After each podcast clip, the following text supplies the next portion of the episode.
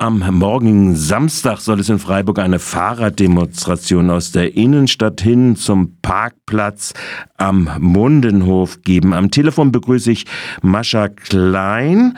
Sie äh, ist die Anmelderin dieser Demonstration, Nation und Organisatorin für das Aktionsbündnis Dietenbach-Wald.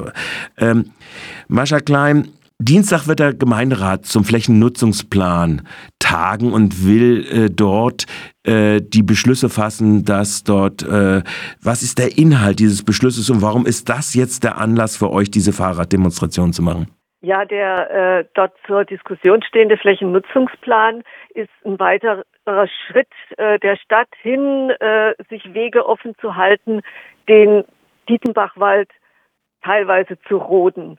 Deswegen ist für uns äh, jetzt wirklich der Termin am Samstag, dass wir uns wieder in der Stadt zeigen müssen mit möglichst vielen Menschen und ähm, dann laut gegen diesen Flächennutzungsplan uns äußern, genauso wie wir auch dann am Dienstag ab 15.30 Uhr vor dem Rathaus stehen werden und uns nochmal dort zeigen, dass wir das äh, wirklich unakzept, äh, äh, unakzeptabel finden, dass in heutiger Zeit noch äh, Bäume gerodet werden, Natur irgendwelchen Maßnahmen zum Opfer fällt. Nun ist ja im Moment die Rodung für die Gasleitung gestoppt. Das ist ja auf dieser Trasse, die da wesentlich gerodet werden soll, ungefähr 1,6 Hektar. Bleibt es denn bei diesen 1,6 Hektar nach diesem Flächennutzungsplanentwurf? Nein, nein. Also es wird ja dann weiter die Straßenbahn auch durch den äh, Wald gelegt, wo in der neuer, neueren Planung jetzt auch noch nicht nur eine Straßenbahntrasse ist, sondern auch noch ein Fuß- und ein Radweg begleitend. Äh, für mich bedeutet, wenn die Straßenbahn da durch den Wald gelegt wird, der ist ja nicht riesengroß, der Wald, das ist ein Durchschnitt des Waldes, der nicht nur bedeutet, dass diese paar Hektar Wald wegkommen, sondern dass der Wald als ganzes System bedroht ist. Und der Wald ist eigentlich ein wichtiges grünes Band vom Land in die Stadt rein, äh, schließt auch an an das äh, Naturschutzgebiet Frohnholz und äh, der müsste, der darf nicht durchschnitten werden. Außerdem ist immer noch in der Diskussion, wie viel Wald für den Spiel- und Sportcampus äh, wegfallen sollte und dann die Townhouses, äh, die geplant sind und wo nochmal ein Streifen Wald wegfallen wird, damit dort ähm, wertvoller äh, Wohnraum geschaffen werden kann, bei dem die Stadt wirklich auch dann ähm, ein bisschen die Finanzen aufbessern könnte. Zur Finanzierung des neuen Stadtteils, genau. genau. Ähm, jetzt ist es natürlich so, man kann das ja äh, sogar sagen, die Stadt hat jetzt zugegeben, dass sie tatsächlich vorhat, 4,4 Hektar. Insgesamt, glaube ich, ist äh, die Größe des Langen Mattenwaldes 16 Hektar, mhm. also ein Viertel praktisch platt machen wird durch die mhm. ganzen mhm. Maßnahmen zur Erschließung dieses neuen Stadtteils. Das kann man wohl als so Faktum mal einfach äh, festhalten. Und das mhm. wird dann also am Dienstag im äh, Gemeinderat zur Abstimmung stehen, genau. wenn die Gemeinderäte zustehen, was ja bis mhm. jetzt eine relativ geschlossene Front ist. Jetzt nochmal wir haben jetzt über Naturschutz geredet. Wir haben darüber geredet, dass zum Beispiel wertvolle Arten unbestritten, zwölf Stück, äh, dort gestört werden beziehungsweise ganz ver, ver, verscheucht werden und äh, dort keine Nistplätze äh, haben werden. Der Wald hat ja aber auch eine Klimafunktion. Ich habe ein bisschen reingeguckt in den Flächennutzungsplan und habe festgestellt, dass zum Beispiel das nordwestliche Rieselfeld sehr wohl von der äh, temperaturdämpfenden Wirkung dieses Klimaschutzwaldes äh, profitiert. Äh, ist das denn äh, auch in euren äh, Überlegungen vom Aktionsbündnis, spielt das da auch eine Rolle? Ja, das spielt natürlich eine ganz grundsätzliche Rolle und da bedeutet es nicht nur Kühlung und Erholung äh, für die Menschen im Rieselfeld und später auch äh, in Dietenbach. Da kommen auch noch die Bewohner von Weingarten dazu und von Heid. Und es sind insgesamt circa 40.000 Menschen, denen dieser Wald wirklich Erleichterung schaffen kann. Äh, in ganz heißen Tagen, das merkt man deutlich, wenn man vom Rieselfeld in den Wald geht, wie viel kühler und angenehmer das dort ist. Und dazu hin ähm, ist ja auch, was Naturschutz ist, letztendlich äh, ein Schutz für die Gesundheit der Menschen, wenn der Boden erhalten wird mit der Wasserretention, wenn äh, weniger CO2, wenn CO2 gefiltert, äh, zurückgehalten wird, ähm, wenn äh, Feinstaub ausgefiltert wird und all das leisten ja die Bäume kostenlos. Ja, und das steht auch alles im Umweltbericht eigentlich.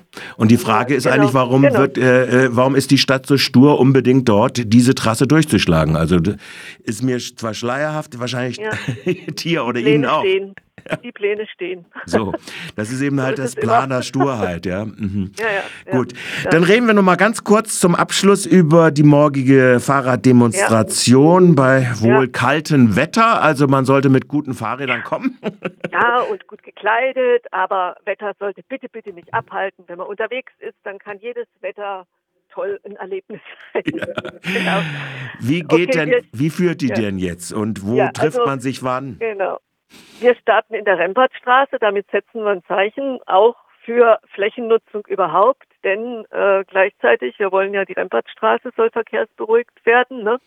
Deswegen machen wir Versammlung in der Rempertstraße, nicht sehr lange, paar kurze, knackige Reden, damit man nicht festfriert. Dann geht es Rottegring am Weihnachtsmarkt vorbei.